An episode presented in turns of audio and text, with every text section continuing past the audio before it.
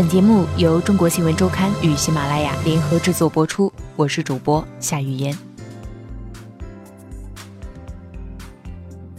逼婚父母们的爱与怕，多数父母没有意识到，当孩子和父母生活在不同的城市后，因地缘与精神上的隔绝，不同年龄里成长的两代人在精神上的基因已经不再流动，已经不是同一个物种了。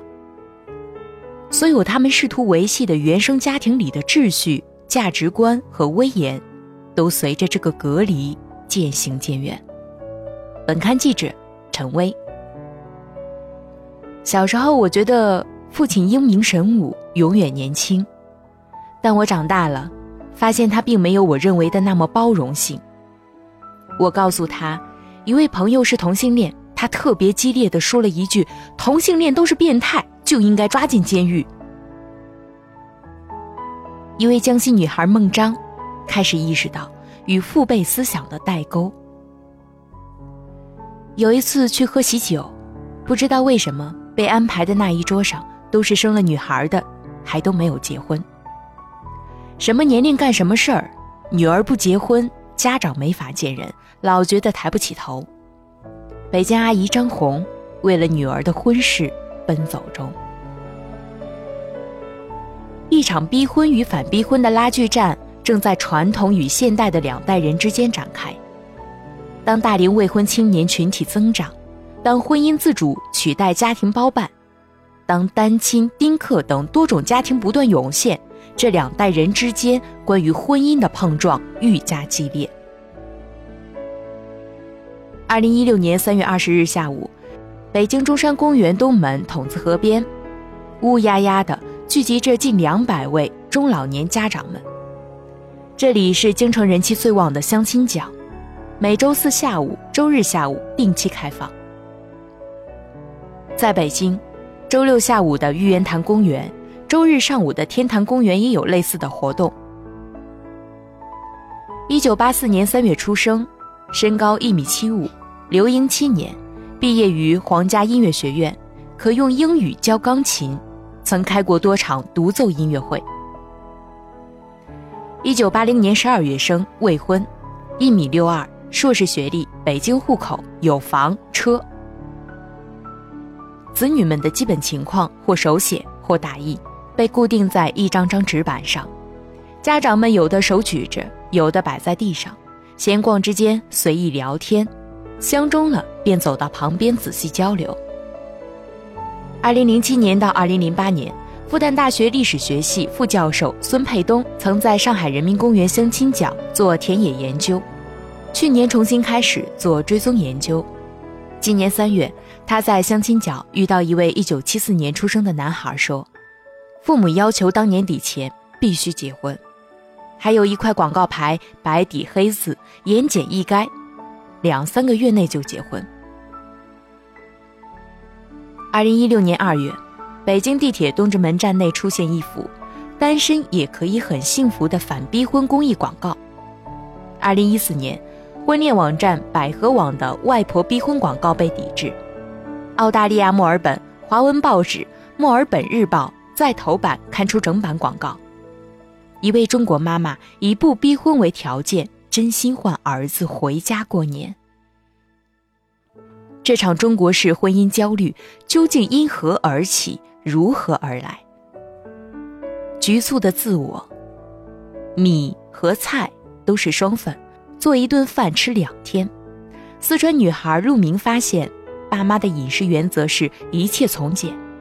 偶尔她回家想给他们做点好吃的，爸妈总是推辞说太麻烦了，随便炒点乱七八糟的吃吃就行。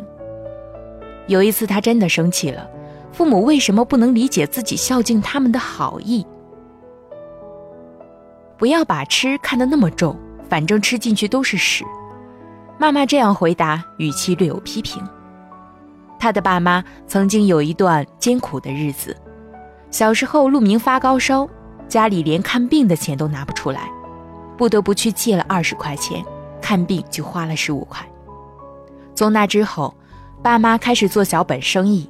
如今，他们帮别人送菜，每天凌晨三四点起床忙活，休息时只是睡觉，不打牌，不跳广场舞，全年无休。对陆明另一半的要求，爸妈不强求身高学历，强调的是不要负债，即家里不能有特别沉重的债务。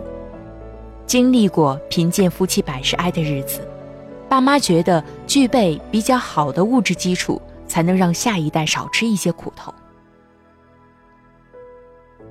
江西女孩孟章的妈妈，则永远做不出适合两个人食量的饭菜。孟章觉得四个人吃都够。吃不完的每次都倒掉，妈妈一边愧疚，一边还是做更多饭菜，因为小时候饿了，潜意识里总想着多做一点。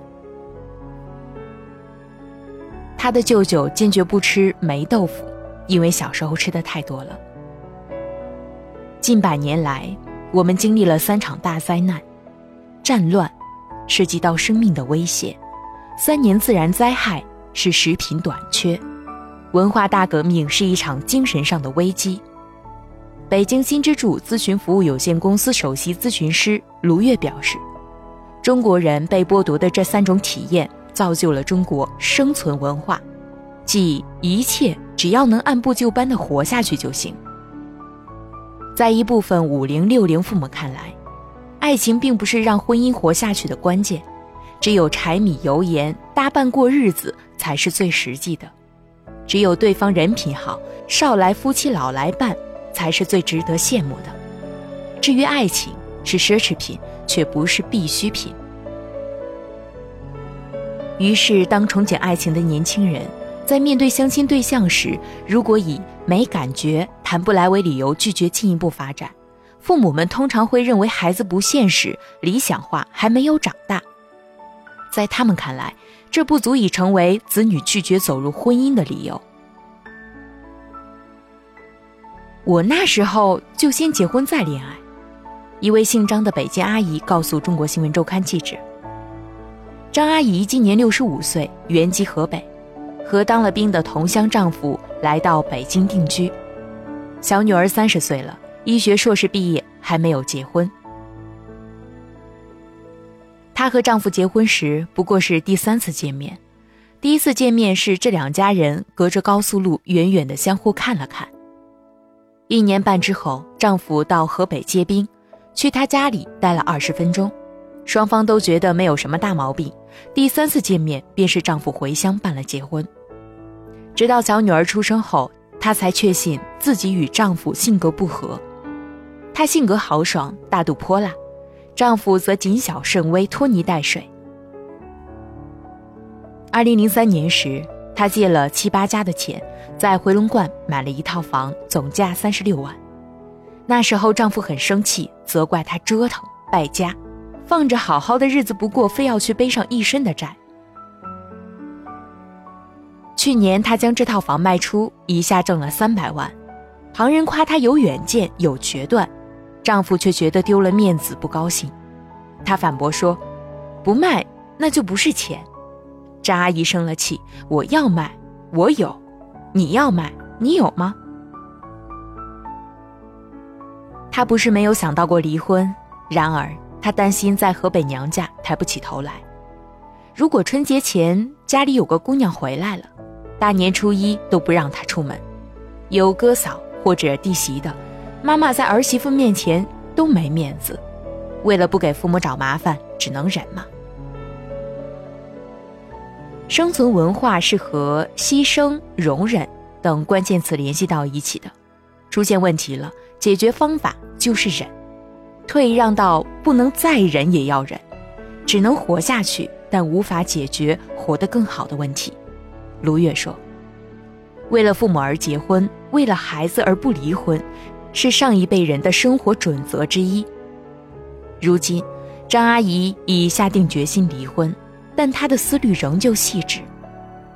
离婚只能在小女儿结婚之后，为了避免女儿因父母离婚而被未来的婆家挑剔。周日下午，他去中山公园相亲角，为女儿寻找缘分。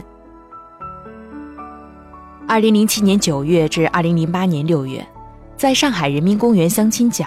复旦大学历史学系副教授孙沛东访问了四十三位父母，年龄均介于五十到七十岁之间，大部分为上海本地人，大都经历过十年浩劫和上山下乡运动。这一代父母人生太局促，太不由自主了。孙沛东告诉中国新闻周刊：“这一代父母童年时物质贫乏，读书时上山下乡，回城后难题种种，结婚时计划生育，中年后下岗分流，他们的人生被时代裹挟东奔西走，个人意愿和自主选择被压缩到一个狭窄的空间。”他对六十二宗访谈资料稍加分析，发现这个群体中很多人会率先下岗，之后难以再谋到一份足以保证自己和家庭成员体面生存的正当职业。他们中的一些人对市场化改革中出现的种种变动诚惶诚恐，难以应付。出于历史和自身的原因，他们最终难以从改革中受益，而成为发展中。被甩出的包袱，如果没有下放，他们不会过早下岗，而正是下岗，他们下放的负面影响才深远地显示出来。从下放到下岗，这一代人的命运，更多的体现出人民共和国不幸历史的延续，他们过去的苦难正成为他们今日困窘的源泉。孙培东说。在社会转型与变迁过程中，知青一代这个群体内部的差异和分层很明显。在相亲角的知青一代属于这二者中的中间阶层。那些命运多舛、境遇不佳的同龄人的生活状况，令这个群体对人生持有一种忧患意识。处在这个分层格局中的社会个体，业已成为。城市中产阶层的知青一代父母，曾经有过被耽误的学校教育，被耽误的社会生活，以及在社会转型中遭遇到的经济困窘。他们深知被耽误的后果，所以他们时刻警惕着生存的不易，试图力保自己的子女千万不能被耽误。他们几乎没有完整的自我的人生。他们忙忙碌碌一辈子，有嗷嗷待哺的孩子与瘫痪在床的老人。他们可能不会上网，不看美剧，更不会旅行。除了广场舞、下象棋、合唱一类，他们没有什么兴趣爱好。自觉已落后于这个时代，贫乏而局促。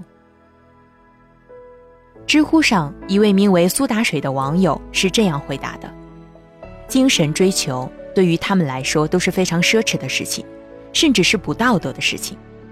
他们唯一被社会认可的行为，就是毫不顾及自己想法的为家庭付出一切。这付出包括养活家人、敬仰父母、让孩子接受良好教育、帮助孩子成家立业。面对我是谁，我想要怎样的人生，什么是幸福，什么是个人的价值等等这些问题。从计划经济走来，身处市场转型时期的知青一代父母，有难言的困惑。孙沛东说：“受制于受教育程度、人生经历和当年的社会经济地位，一部分四零后、五零后父母对此至今缺乏清晰的考量。逼婚这个词语的出现，其实是年轻人个体自主性增强的表现。”父母只是唠叨，并没有真正把你绑起来送到谁家里去。年轻人占强势一方，父母其实很弱势，只能敲边鼓摆个摊，做劝说服务性工作。中国社会科学院家庭与性别研究室主任吴小英告诉中国新闻周刊：“事实上，当代中国人的婚姻观一直以来可以大致归纳为两种模式，一种是。”有情人终成眷属的情感主义模式，另一种是门当户对、搭帮过日子的模式。这两种模式的婚姻标准和目标并非一致，而且由于侧重点不同，甚至是相互冲突或截然分离的。在吴小英看来，对个体性、情感和自主空间的强调，以及平等意识的增强，是中国转型社会家庭观念变迁的两个主要特点。在这个充满风险和压力，却又崇尚个体和多元化生存方式的时代，结婚与否不再是人生应有之义，而是代表了个体对于自身生活方式的一种选择，成为一个需要追问、思考、权衡和选择的个体化过程。但是，中国的家庭关系又与西方现代化国家有很大的不同。在西方，由夫妻及其未成年子女组成的核心家庭，通常以夫妻为主轴，有明确边界，与双方父母保持距离，内部私密性得到很大保障。然而，在中国传统文化中，由两位男性组成的父子轴才是核心，父子关系尤为重要。婚姻永远不可能成为一个人的私事。在中国，核心家庭的边界现在慢慢清晰了，老一代的地位明显下降，但是中国始终没有形成特别好的夫妻轴趣势，亲子这根一点没减弱。吴小英说：“上海男生李小强觉得，自己完全被父母当成私人财产。”他三十六岁，身形略胖，毕业于清华大学，在北京从事教育创业，因父母持续逼婚而烦恼不已。父母常说的一句话是：“你再怎么大，还是我的孩子。”他们不知道人和人是有界限的，人是有隐私的。李小强说：“读书时，妈妈会趁他不在家时翻书包。”找到通讯录，然后轮番打电话给老师、同学，了解儿子在学校的情况。如今，电话对象换成了同事、朋友和老板。第一次婚姻还没有结束时，妈妈还会给前妻的父母打电话，侧面了解他的动态。电话几乎每天一个，其中一个问题是：你们家晚饭吃了什么？现在，他已拥有了自己的公司，工作繁忙。妈妈通常是这样联系他的：先给他发个邮件，他刚看到准备回，立刻短信来了。他回复一半时，电话又响了，是妈妈。你收到短信了吗？妈妈给你发邮件了。确认没什么急事后，他说自己在忙，晚上再聊。到了晚上，妈妈会抱怨你不爱妈妈。他几乎肯定。如果结婚后和妈妈生活在一起，他是会趴在门上偷听的。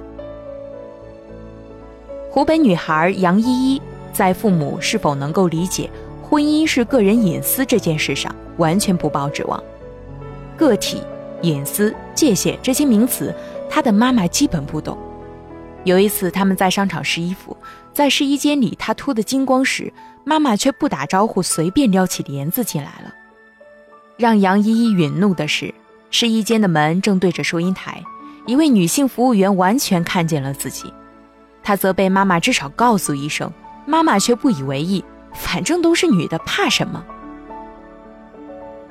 李小强将自己与父母的关系形容为 allopatric speciation，即在生物学上同一个物种的两个亚群体。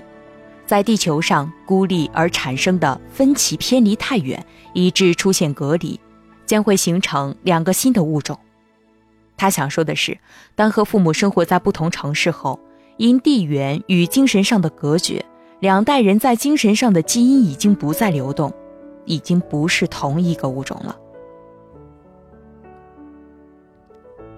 今天的节目就为大家播到这里。关于逼婚父母们的爱与怕，下期我们下期节目继续为大家播出。